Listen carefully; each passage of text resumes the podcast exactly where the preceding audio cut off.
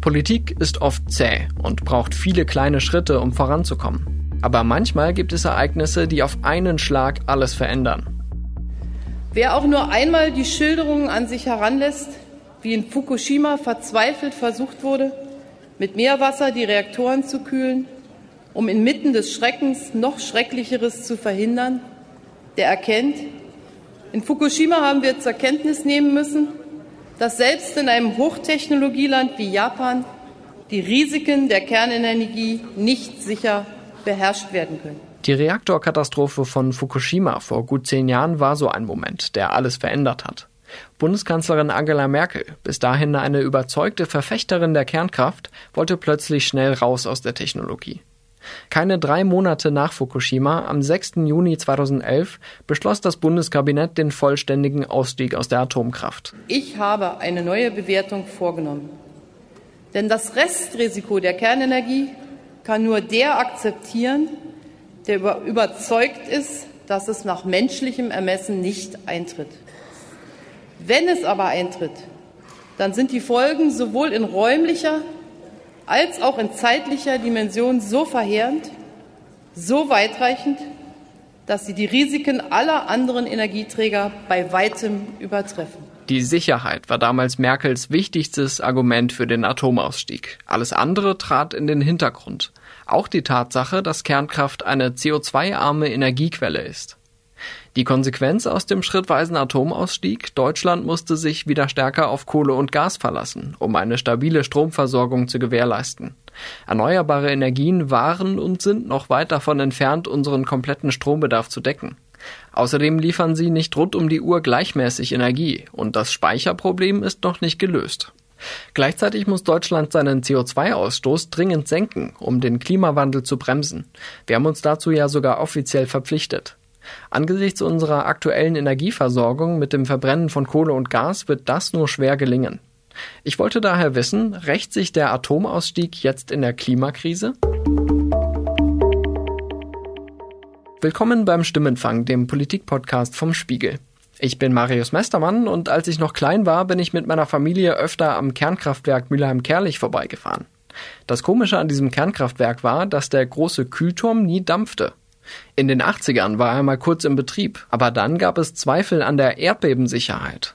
Vor zwei Jahren wurde schließlich der Kühlturm, der so lange nicht gedampft hatte, abgerissen. Und damit ein unrühmliches Denkmal der deutschen Atompolitik. Um die Jahrtausendwende wurde fast ein Drittel des Stroms in Deutschland in Kernkraftwerken erzeugt. Heute sind es nur noch gut 12 Prozent. Den Abschied von der Atomkraft hatte damals schon die rot-grüne Regierung unter Gerhard Schröder eingeleitet. Kein Wunder, schließlich waren die Grünen zum ersten Mal in der Bundesregierung und wollten eines ihrer Herzensthemen durchsetzen. Die Breitenwirkung der Anti-Atomkraftbewegung in Deutschland ist eng mit der Gründung dieser Partei verbunden. Mit dem Beginn der Ära Merkel änderte sich das Standing der Atomkraft wieder. 2006 sagte die neue Kanzlerin beim CDU-Parteitag in Dresden, sie werde es immer für unsinnig halten, technisch sichere Kernkraftwerke abzuschalten, die kein CO2 emittieren. Klimafreundlich und sicher, das waren für Merkel die schlagenden Argumente für Atomkraft. Den strahlenden Müll, der dabei anfällt, hielt sie für vertretbar. Als Bundesumweltministerin hatte sie schon 1994 gesagt, im Licht des CO2-Problems ist die Kernkraft eine saubere, unter Sicherheitsaspekten verantwortbare Energie und auch für die Zukunft wichtig. So erscheint es nur logisch, dass Merkel in ihrer zweiten Amtszeit die von Rot-Grün angestoßene Ausstiegsstrategie auf den Kopf stellte. Zusammen mit der FDP beschloss die Union im Herbst 2010 eine deutliche Verlängerung der AKW-Laufzeiten.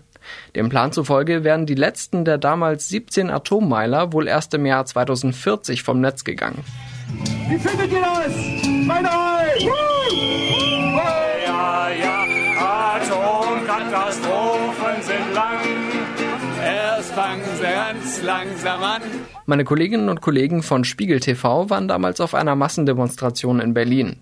Rund 100.000 Menschen protestierten. In vorderster Linie marschierten Spitzenleute der Grünen. Der Bundesregierung Frau Merkel geht es nicht um Brückentechnologie, sondern die hat im letzten Jahr schon vor der Wahl angeboten 10 bis 15 Jahre Laufzeitverlängerung. Das ist der Kniefall vor den Konzernen, das ist alte ideologische Politik. Ein halbes Jahr später plötzlich verkehrte Welt. Merkel verkündet die Kehrtwende, die Bilder aus Fukushima vor Augen.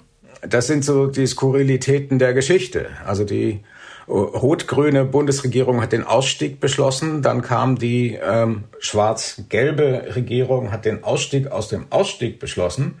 Dann kam Fukushima und dann hat genau diese Bundesregierung wirklich in einer Nacht- und Nebelaktion ähm, einen Atomausstieg äh, hingelegt, ähm, wie die Grünen ihn nicht herbei hätten fantasieren können.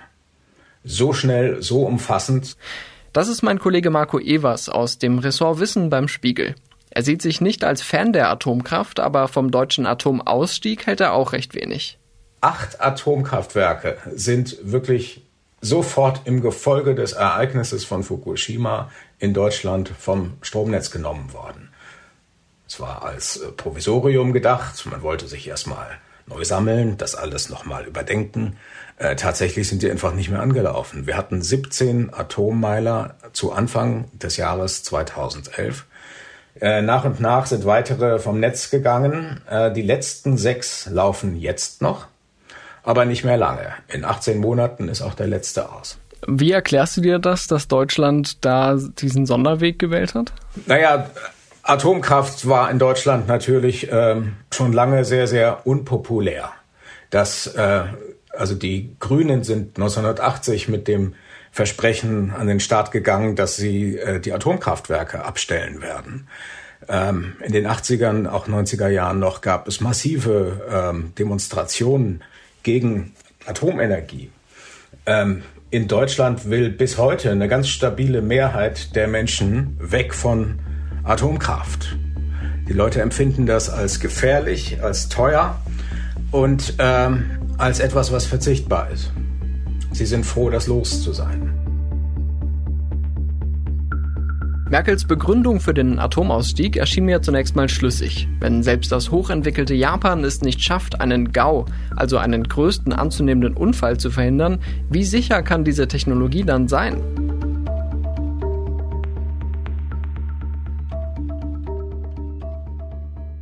Außerdem hatten viele Deutsche ja noch die Wolke mit radioaktiver Strahlung in Erinnerung, die nach der Katastrophe in Tschernobyl 1986 über Europa zog.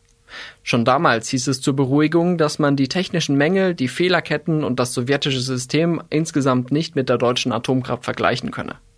Die Tschernobyl-Ruine strahlt noch heute vor sich hin. Hunderttausende Menschen mussten ihren Wohnort für immer verlassen. Nach Fukushima war die Debatte wieder da. Sind wir uns wirklich sicher, dass die jahrzehntealten Atomkraftwerke beherrschbar sind? Und sollten wir die Anlagen nicht vorsichtshalber schnell abschalten? Anna-Veronika Wendland hat Merkels Argument nicht überzeugt. Sie ist Technikhistorikerin und forscht am Herder-Institut für historische Ostmitteleuropa-Forschung in Marburg.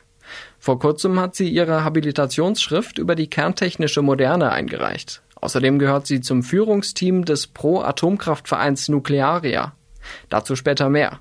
Erstmal wollte ich von ihr wissen, was aus ihrer Sicht gegen das Argument der Sicherheit spricht. Frau Merkel hat ja behauptet, ähm, im Lichte von Fukushima äh, stelle sich die Frage nach dem Restrisiko der deutschen Anlagen neu.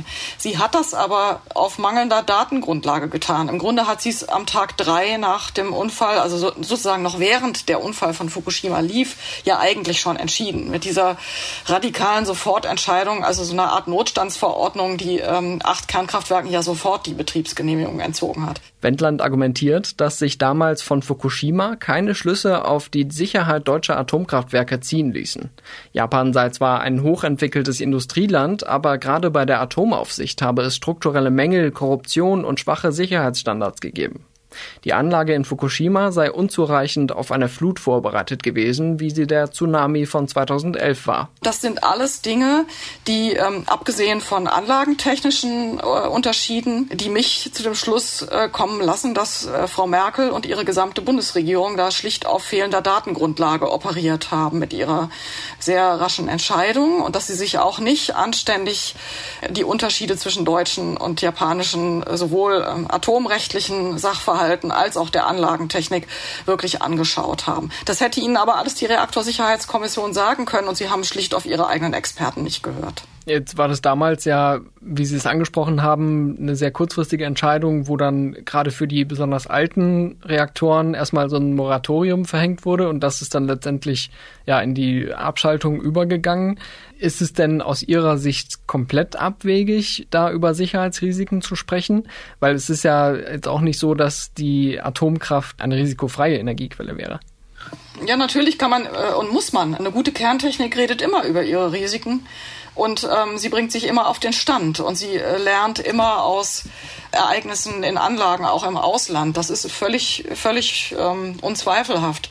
Die Frage ist halt, welche, äh, welche Risiken betrachtet man, welche Schlüsse zieht man? Es ist ja tatsächlich bemerkenswert, wie ähm, stark dieser Sinneswandel war. Äh, Angela Merkel hat ja über Jahre die Atomkraft auch verteidigt und hat ja ähm, gesagt, zum Beispiel, dass es für sie keinen Sinn ergibt, äh, gut funktionierende, sichere Atomkraftwerke, die äh, ja im Endeffekt kein, kein CO2 ausstoßen, abzuschalten. Wie erklären Sie sich denn diesen Sinneswandel? Viele unterstellen ja Frau Merkel, sie hätte da rein machttaktisch entschieden, also ähm, mit Blick auf Landtagswahlen, die zu gewinnen waren, die man dann aber dann doch verloren hat, egal, äh, also obwohl man aus der Kernenergie ausgestiegen ist.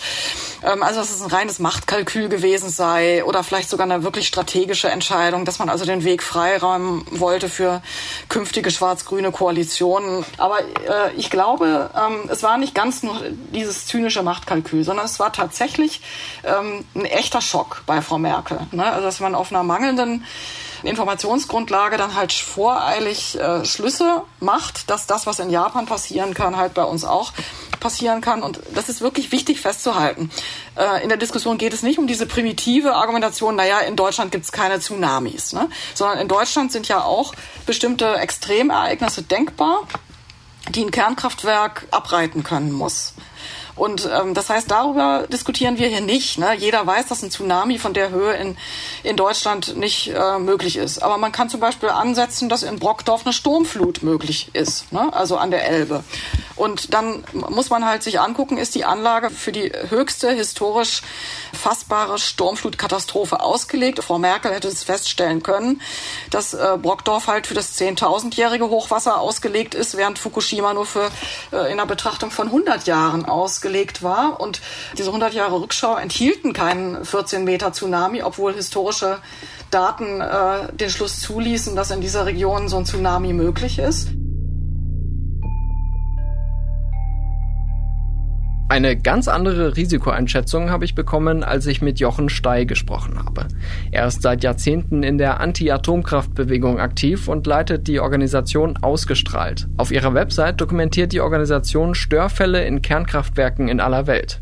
Es gab auch in deutschen Atomkraftwerken schon mehrmals Situationen in den letzten Jahrzehnten, wo wir kurz vor dem Supergau standen. Ja, das wird immer wieder äh, sozusagen unterschätzt, dass es natürlich alle möglichen Dinge schiefgehen können in so einem Kraftwerk und auch in deutschen Kraftwerken ist schon eine Menge schiefgegangen. Und zum Thema zum Beispiel Erdbebengefahr. Jedes Gebäude muss ja gegen eine gewisse Erdbeben Erdbebenstärke ausgelegt sein. Und natürlich in Gebieten wie Japan müssen die anders gebaut sein als in Deutschland, aber auch in Deutschland, zum Beispiel das Atomkraftwerk Philipsburg am Oberrhein bei Karlsruhe. Auch dort ist ein Erdbebengebiet und entsprechend musste dieses AKW für eine gewisse Erdbebenstärke ausgelegt sein. Und nach über 30 Jahren Betrieb hat man festgestellt, dass das nicht der Fall ist. Ja? Also die gleiche Situation wie in Fukushima, ein Kraftwerk, was nicht ausgelegt war gegen die dort möglichen Erdbeben. Und äh, in Philipsburg ist es nun glücklicherweise nicht zu diesem Erdbeben gekommen, was dort möglich ist. Und von daher ist es gut gegangen. Aber wir sehen daran, dass eigentlich ein, eine ähnliche Problematik auch in Deutschland möglich wäre. Das hat mich wieder auf das Kraftwerk in Mülheim-Kerlich gebracht, den Atommeiler aus meiner Kindheitserinnerung. Er wurde ein paar Wochen vor der Tschernobyl-Katastrophe in den Probebetrieb genommen. Die rheinland-pfälzische Regierung wollte den Reaktor damals unbedingt. Dabei nahm man es mit dem Genehmigungsverfahren nicht so genau. Die Erdbebengefahr war nachrangig. Zwei Jahre später wurde das Kraftwerk für immer abgeschaltet, weil das Bundesverwaltungsgericht dem Spuk ein Ende setzte. Es gab im Atomkraftwerk Biblis in Hessen mal eine Situation, dass ein Ventil kaputt war im Kühlkreislauf und es, es leuchtete eine Warnlampe und zwei Schichten auf der, auf der Leitwarte dachten, der Fehler ist, dass diese Lampe kaputt ist und deswegen leuchtet. Äh, also, dass da irgendwas am, sozusagen am Regler des Alarmmechanismus nicht stimmt und nicht an dem Ventil. Und erst die dritte Schicht äh, äh hat das dann wirklich auf, äh, erkannt, dass es am Ventil liegt und da war es beinahe schon zu spät. Ja, so und das, das sind halt äh, Situationen, die wir auch in Deutschland immer wieder erlebt haben die mich jetzt äh, ja, immer schon daran haben zweifeln lassen, ob das auf Dauer gut geht. Trotzdem war der Atomausstieg nur ein Teilerfolg der Anti-AKW-Bewegung, sagt Stey. Wir haben immer gesagt, Sekt und Zeltas. Es wurde damals ja äh, knapp die Hälfte der Atomkraftwerke abgeschaltet und viele andere liefen lange weiter. Und noch immer ist es ja so, dass sechs große Leistungsreaktoren am Netz sind und äh, damit Deutschland immer noch zweitgrößter Atomstromproduzent in der EU nach Frankreich. Das wissen viele nicht. Und von daher dauert dieser Ausstieg ja ganz schön lange. Also der Beschluss ist ja nicht gleichzeitig die Tat gewesen und äh, toi toi toi, hoffentlich geht's gut bis, bis Ende 2022. Und was nicht gut geht, ist, dass ja auch ständig weiter Atommüll produziert wurde, von dem niemand weiß, wie er über so lange Zeiten sicher gelagert werden kann. Kein Land hat aus Fukushima so drastische und langfristige Konsequenzen gezogen wie Deutschland, nicht mal Japan. Dort wurden nach der Katastrophe zwar erstmal alle Kraftwerke abgeschaltet, aber seit einem Regierungswechsel plant das Land wieder fest mit dem Atomstrom, auch wenn laut Umfragen die Mehrheit der Bevölkerung dagegen ist. Deutschland geht also schon einen Sonderweg, aber Jochen Stey hätte sich einen noch schnelleren Ausstieg gewünscht. Eine alternative Energieversorgung sei möglich. Mein Kollege Patrick Stotz hat erst vor kurzem die Energiewende in Grafiken aufbereitet. Da sieht man ganz gut, wo Deutschland schon Fortschritte macht und wie die Leistung von Wind- und Solarenergie schwankt. Den Artikel verlinke ich in den Shownotes dieser Folge. Hätten wir früher damit angefangen, wären wir jetzt nicht so unter Druck. Und die Frage nach der Atomkraft würde sich vielleicht gar nicht stellen. Danach habe ich auch Anna-Veronika Wendland gefragt. Wäre die, die Alternative gewesen, die Atomkraft weiter beizubehalten als Brückentechnologie, so haben Sie es ja auch schon vorgeschlagen? Oder wurde der Fehler eher da gemacht, dass man nicht genug in die Energiewende und erneuerbare Energien äh, investiert hat? Da äh, wurde über die Jahre ja auch einiges äh, verschleppt. Warum steckt man das Geld nicht zum Beispiel in solche Speichertechnologien für Erneuerbare? Die Frage ist natürlich völlig berechtigt, warum man bei Beginn äh, der, äh, der erneuerbaren Förderung 2000 nicht sofort an die Speichertechnik gedacht hat und da äh, eine Menge dieses Geldes nicht einfach nur in den Zubau von Erneuerbaren, der relativ einfach ist, ne, deswegen hat man es auch gemacht, weil das so schön einfach ist. Da muss man nur Leuten Geld zahlen und dann bauen die relativ simple Anlagen in die Landschaft und dann hielt man das für die Energiewende. Ne? Und in Wirklichkeit hat man äh, überhaupt nichts dafür getan, das Rückgrat der Energiewende, nämlich die Absicherung, die Speicherung voranzubringen. Das hätte man eigentlich ab 2000 äh, massiv vorantreiben müssen und hat es halt nicht getan. Die ungleichmäßige Stromproduktion mit Wind und Sonne wäre verlässlicher, wenn wir mehr Speicher hätten. Möglichkeiten gibt es viele, etwa Pumpspeicherkraftwerke, Biogasanlagen oder Batterien, wie man sie aus Elektroautos kennt. Das müssen wir jetzt einfach so zur Kenntnis nehmen, genauso wie wir äh, zur Kenntnis nehmen können, dass man äh, 2000 natürlich auch was ganz anderes hätte machen können. Man hätte auf dem Sockel der 30 Prozent Atomstrom, die man damals hatte, diese erneuerbaren Wirtschaft aufbauen können. Und dann wären wir jetzt fast fertig mit der Dekarbonisierung, zumindest unserer Elektrizitätswirtschaft. Ne, und das wollte man halt nicht, weil eben das Spezifikum der deutschen Energiewende nur ausgerechnet war, wir wollen unbedingt von der Atomkraft weg. Und das ist eben tatsächlich international anders. Ne? Also international laufen Energiewenden viel mehr ähm, auf das Klimaziel hinaus. Das heißt, man sagt nicht, ich will aus der Atomkraft und aus der Kohle raus, sondern man sagt, ich will zu einer sauberen Klimabilanz. Und ähm, das schließt dann halt jede, äh, jede CO2-arme Technologie mit ein.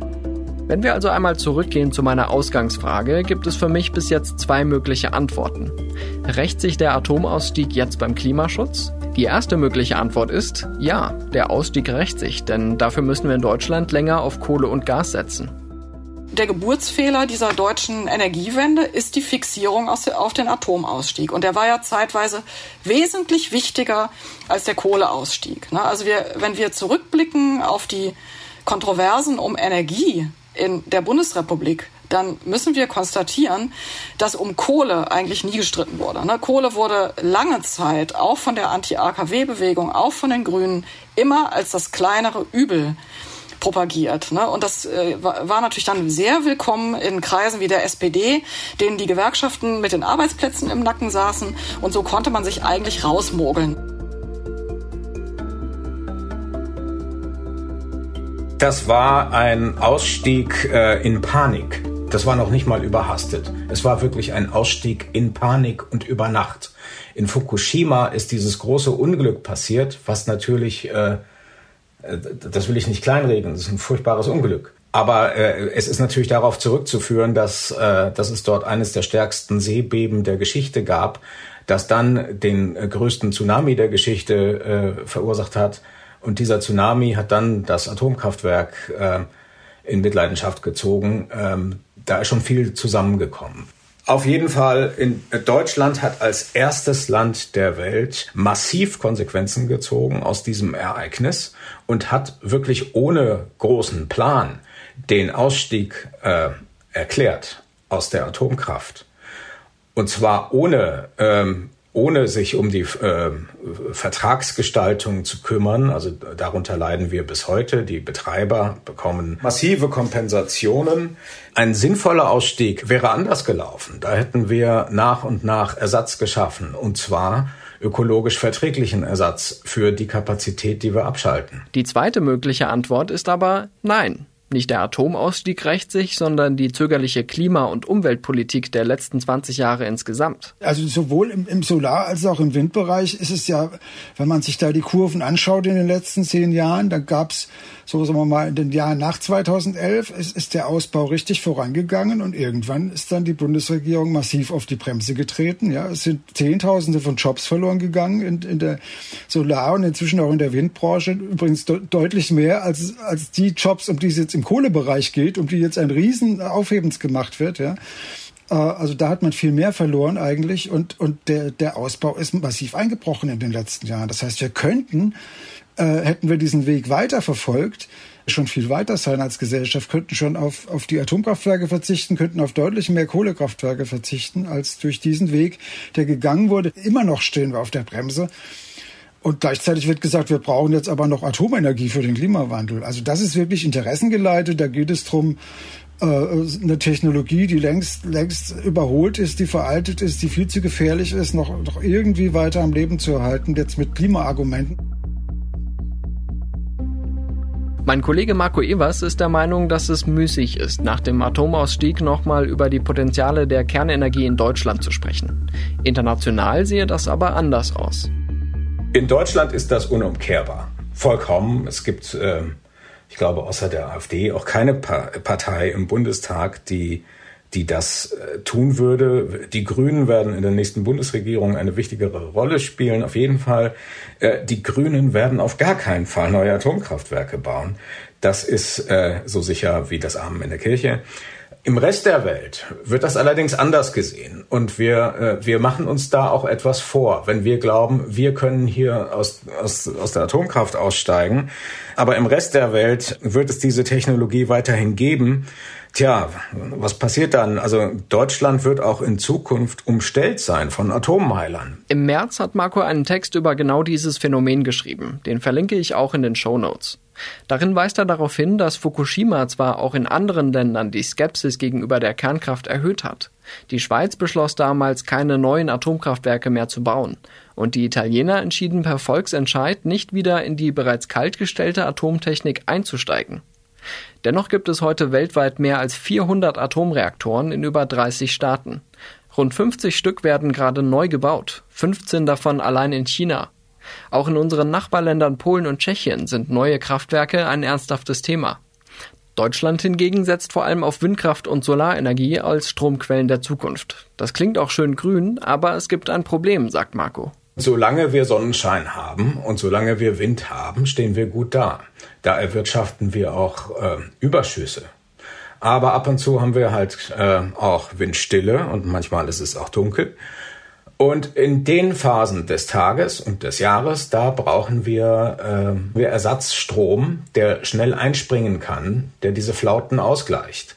Dafür hatten wir früher Atom, als sozusagen als Grundlast und dann konnte man äh, äh, Braunkohle, Steinkohle, Kraftwerke hinzuschalten oder auch Gaskraftwerke. Ähm, jetzt haben wir uns da ein bisschen limitiert. Und ähm, im Augenblick ist es so, ohne den französischen Atomstrom hätten wir echte Lücken in der Versorgung. Das würde jeder von uns spüren. Ähnlich argumentiert Anna-Veronika Wendland.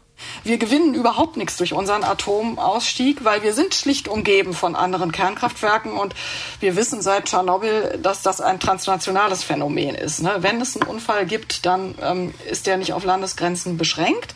Und wir, äh, was wir auch wissen, ziemlich genau wissen, ist, dass wir selbstverständlich weiter Atomstrom in unserem Netz haben werden. Nämlich ganz einfach, weil uns die Franzosen, äh, teilweise auch die Tschechen, ständig backuppen. Aber ist das wirklich ein stichhaltiges Argument? Weil die anderen weitermachen mit der Kernkraft, war es schlecht, dass wir ausgestiegen sind? Jochen Stey hatte da in unserem Gespräch eine Metapher parat. Naja, das ist so ähnlich, wenn Sie, wenn Sie sozusagen einem, was weiß ich, einem Ehepaar, die beide rauchen und einer entscheidet sich jetzt aufzuhören zu rauchen und dann sagen Sie, aber dann würde der ja weiter mit passiv rauchen, wenn die andere Person noch raucht. Äh, das würde keinen Sinn machen für die Gesundheit. Also mit jedem abgeschalteten Atomkraftwerk äh, sinkt das Risiko ja einen Schritt weit. Wie man über Kernkraft denkt, hängt auch davon ab, wie man Risiken definiert. Meint man damit die prozentuale Gefahr einer Kernschmelze? Geht es darum, wie viele Menschen im schlimmsten Fall durch einen Unfall sterben oder bleibende Schäden davontragen könnten? Oder wie viele Quadratkilometer Land verseucht wären? Was mit der Natur passieren würde? Oder schiebt man das unwahrscheinliche Gauss-Szenario beiseite und macht sich Gedanken über andere Unsicherheitsfaktoren, wie die immer noch ungeklärte Frage nach der Endlagerung des freudig strahlenden Atommülls. Denn klimafreundlich und umweltfreundlich sind bei der Kernkraft alles andere als Synonyme. Nicht auf alle dieser Fragen kann ich in dieser Folge eine Antwort geben. Ich habe aber Anna-Veronika Wendland gefragt, ob sich das Risiko eines Supergau wie in Tschernobyl oder Fukushima beziffern lässt. Jede jetzt noch laufende ähm, Anlage in Deutschland hat einen Sicherheitsbericht, in dem die Kernschadensfrequenz dieser Reaktoranlage berechnet wird. Und das ist dann wiederum die Grundlage für alle möglichen anderen ähm, Erwägungen, für Katastrophenschutzpläne, aber auch für Versicherungen und solche Sachen. Ne? Und natürlich kann man das beziffern. Das sind dann, je nach, je nach Anlage ist das so äh, ein, einmal pro eine Million Reaktorbetriebsjahre oder einmal pro ähm, 100.000 Reaktorbetriebsjahre das kommt aufs, aufs Anlagenalter auch noch an. Ich habe das jetzt nicht auswendig vorliegen. Also da gibt es Werte. Ne?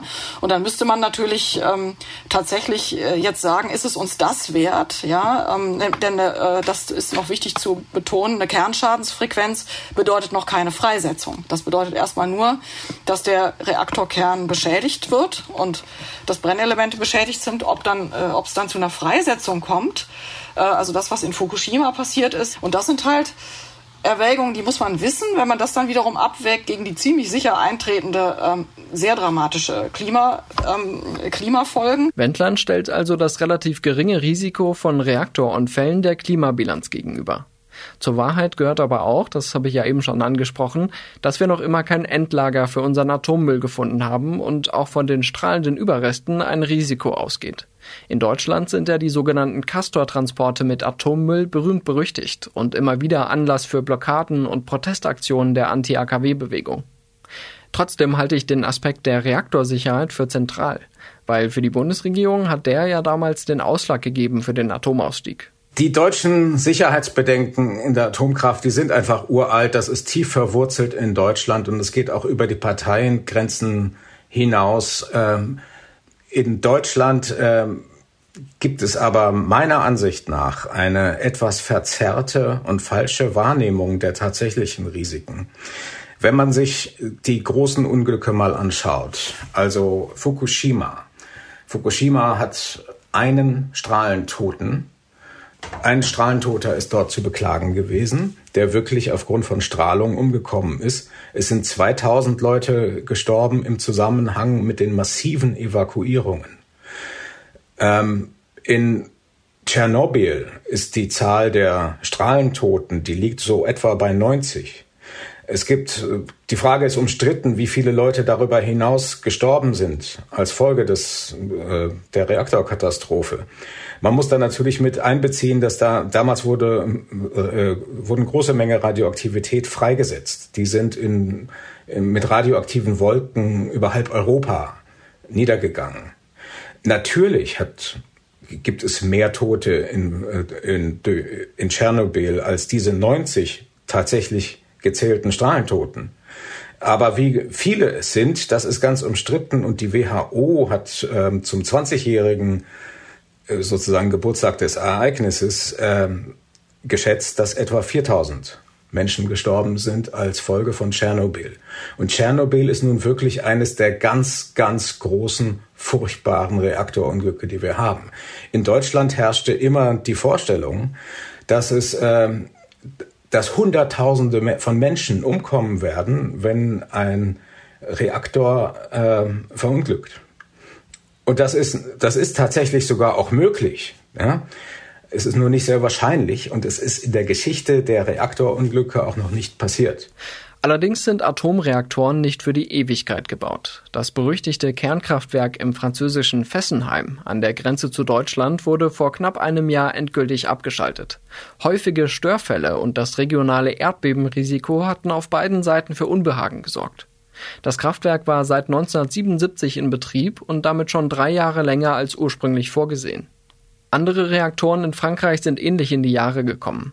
Anfang 2021 hat die Regierung trotzdem beschlossen, die Laufzeiten auf bis zu 50 Jahre zu verlängern, Sicherheitschecks vorausgesetzt.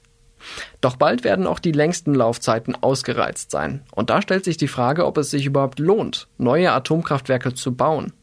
In den USA werden im Augenblick neue Atomkraftwerkskonzepte erprobt. Das sind Start-up-Firmen. Also die, die, diese Produkte gibt es noch nicht zu kaufen, aber sie sind im Bereich des Möglichen und sie werden äh, angeboten werden in den nächsten Jahren. Da geht es um dezentrale und kleinere Anlagen. Das sind Anlagen, mit denen eben nicht äh, anderthalb Städte versorgt werden, sondern eben nur eine halbe Stadt oder, äh, oder nur fünf Stadtteile, die inhärent dann auch eine geringere, also mit diesen neuen Anlagen möchte man zwei Sachen erreichen. Zum einen sollen die billiger werden. Man könnte dann nämlich Anlagen quasi in Fabriken bauen, nicht mehr als Einzelstück wie bisher oder wie früher, sondern aus vorgefertigten Komponenten kann man die gleiche Anlage ähm, Dutzende, hunderte Male bauen, tausende Male und ähm, kann dann ganz andere Preise realisieren als bisher. Das heißt, äh, industrielle Fertigung dieser Kraftwerke ist das eine und dann äh, kleinere Kraftwerke bedeuten am Ende auch geringeres Risiko, denn äh, die Menge an spaltbarem Material und die Menge an radioaktiven Mülls, die da dann äh, anfällt, ja, ist einfach nicht so viel, ist dann auch nicht so gefährlich. Und das ist in meinen Augen, äh, sind das doch Zukunftsoptionen, auf die eine Gesellschaft nicht einfach so verzichten sollte, nur weil sie diese Technologie nicht mag. Ähm, ich mag auch keine Atomkraftwerke. Ich bin aber der Meinung, dass wir uns einfach in der Klimakrise es uns nicht leisten können, stattdessen Braunkohle- und Steinkohlekraftwerke zu betreiben. US-Präsident Joe Biden hat schon angekündigt, auf diese modernen Atomkraftwerke setzen zu wollen. Anders wird sein Land die international vereinbarten Klimaziele auch nicht erreichen können, zumal viele der bestehenden Meiler ähnlich alt sind wie die französischen. Gleichzeitig wird an Technologien geforscht, die die Kernkraft nicht nur billiger und sicherer, sondern auch umweltfreundlicher machen sollen. Aktivist Jochen Stey hält davon wenig. Na, wir nennen das, das sind sogenannte PowerPoint-Reaktoren. Ja, es gibt sozusagen viel, äh, viele schöne Konzepte auf dem Papier.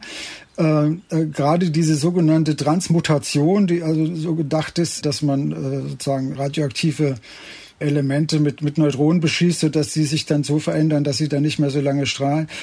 Das ist erstmal physikalisch, äh, kann man sich das vorstellen. Übrigens auch nicht bei allen äh, Bestandteilen des Atommülls. Das würde also ein Teil, mit einem Teil kann man das rein physikalisch nicht machen.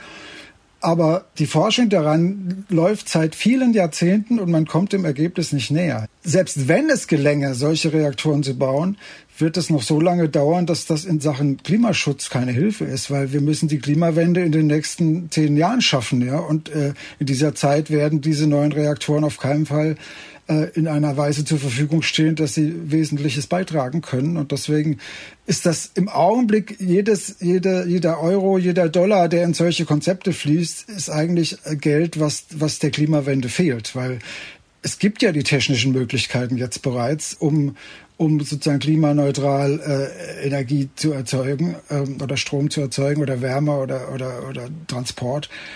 Und da muss das Geld reinfließen und nicht in Projekte, die, die wieder nur sozusagen mit Wunschträumen arbeiten, aber nicht äh, real in der Zeit umgesetzt werden können. Apropos Wunschträume. Sie haben ja eben meinen Kollegen Marco Evers gehört. Er hält einen Comeback der Atomkraft in Deutschland für ausgeschlossen. Und er hat darauf hingewiesen, dass die in weiten Teilen rechtsradikale AfD als einzige nennenswerte Partei für den erneuten Ausstieg vom Atomausstieg ist. In ihrem Programm zur Bundestagswahl heißt es, die AfD tritt ein für die Neueinrichtung von sicheren Kernkraftwerken, um Energieknappheit für den Industriestandort Deutschland und seine Bürger zu vermeiden. Kurioserweise argumentiert die Partei auch damit, dass Atomkraftwerke emissionsarm seien, nachdem sie weniger Absätze davor ausgerechnet Braunkohle und Steinkohle als Energiequellen der Zukunft genannt hat. Die politische Einordnung ist aber nicht immer so einfach wie in diesem Fall. Meine Gesprächspartnerin Anna-Veronika Wendland gehört ja zum Führungsteam des kleinen Pro-Atomkraftvereins Nuklearia. Dessen Vorstandsvorsitzender Rainer Klute hat zum Beispiel vergangenes Jahr auf Wunsch der AfD-Fraktion im Wissenschaftsausschuss des Nordrhein-Westfälischen Landtags über Kernkraft gesprochen. Nach eigenen Angaben steht er der AfD nicht nahe, hat aber auch kein Problem damit, mit ihr zu reden. Anna-Veronika Wendland sagte mir, sie habe Klute davon abgeraten. Mit der AfD zusammenarbeiten wolle sie nicht, daher habe sie sich vergangenes Jahr auch für eine öffentliche Distanzierung ihres Vereins eingesetzt. Wendland sagt, wer heute an der Energiewende zweifle, lande sehr schnell in der rechten Ecke. Womöglich kommt so ein Eindruck aber auch zustande, wenn man wie sie beim rechtskonservativen Blog Achse des Guten publiziert hat. Wendland sagt, sie habe dort 2018 aufgehört, als sich die Positionen der Autoren bei Themen wie Migration radikalisierten. Außerdem sei sie auf ihre Veröffentlichungen zur Kernkraft hin gefragt worden, warum sie denn die Klimalüge verbreite. Dass auch der Klimaleugnerverein Eike mehrere Texte von ihr veröffentlichte, sei nicht in ihrem Sinn gewesen, sagt sie dass Eike meine Blogs teilweise kopiert hat, hat einfach damit zu tun, dass Eike mit mir, genau wie die AfD, einen einzigen Punkt teilt, nämlich äh, die Befürwortung der Kernenergie. Und an diesem einen Punkt sind wir uns einig, aber wir sind uns nicht einig über, äh, über den ganzen anderen Bullshit, der bei Eike steht, über das Klima oder über Corona. Wenn wir heute auf den deutschen Atomausstieg vor zehn Jahren zurückblicken, dann sprechen wir zu Recht von einer politischen Kehrtwende, von einer überraschend schnellen und sehr wahrscheinlich endgültigen Entscheidung. Aber man sollte immer bedenken, dass der Atomausstieg zu dem Zeitpunkt eigentlich längst eingeleitet war und Angela Merkel in ihrer zweiten Amtszeit erstmal das Rad zurückdrehte, weil sie so sehr an die Kernkraft glaubte. Und man darf nicht vergessen, dass der Atomausstieg noch immer läuft. Erst im kommenden Jahr sollen die letzten drei Meiler vom Netz gehen. Die Suche nach einem Endlager für den radioaktiven Müll läuft noch auf Hochtouren.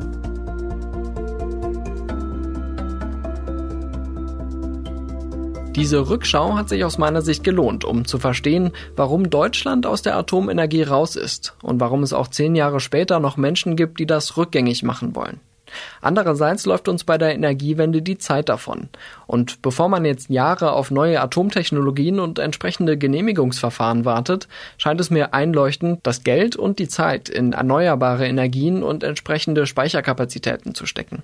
Nur müssen wir uns dabei klar machen, dass Deutschland mit seiner Strategie keine große Vorreiterrolle hat und dass die Diskussion über Kernkraft noch mindestens so lange dauern wird, bis wir aus der Kohle ausgestiegen sind.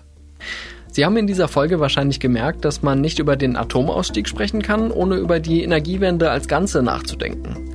Gleichzeitig haben wir das Thema der erneuerbaren Energien bisher nur touchiert. Und die Stromerzeugung ist ja auch nur eins von vielen Problemen, die wir in der Klimakrise angehen müssen. Was beschäftigt Sie in dem Zusammenhang besonders? Ist es der Wandel von Mobilität in Städten? Ist es die Energiewende oder sind es die sozialen Fragen, die die Klimapolitik aufwirft? Oder etwas ganz anderes im Bereich Nachhaltigkeit? Schicken Sie uns dazu gern eine Sprachnachricht per WhatsApp an plus 49 40 380 80 400 oder schreiben Sie uns die Antwort gern an stimmenfang.spiegel.de. Wenn Sie anderweitiges Feedback zur Sendung haben, sind Sie da auch an der richtigen Stelle. Das war Stimmenfang, der Politik-Podcast vom Spiegel.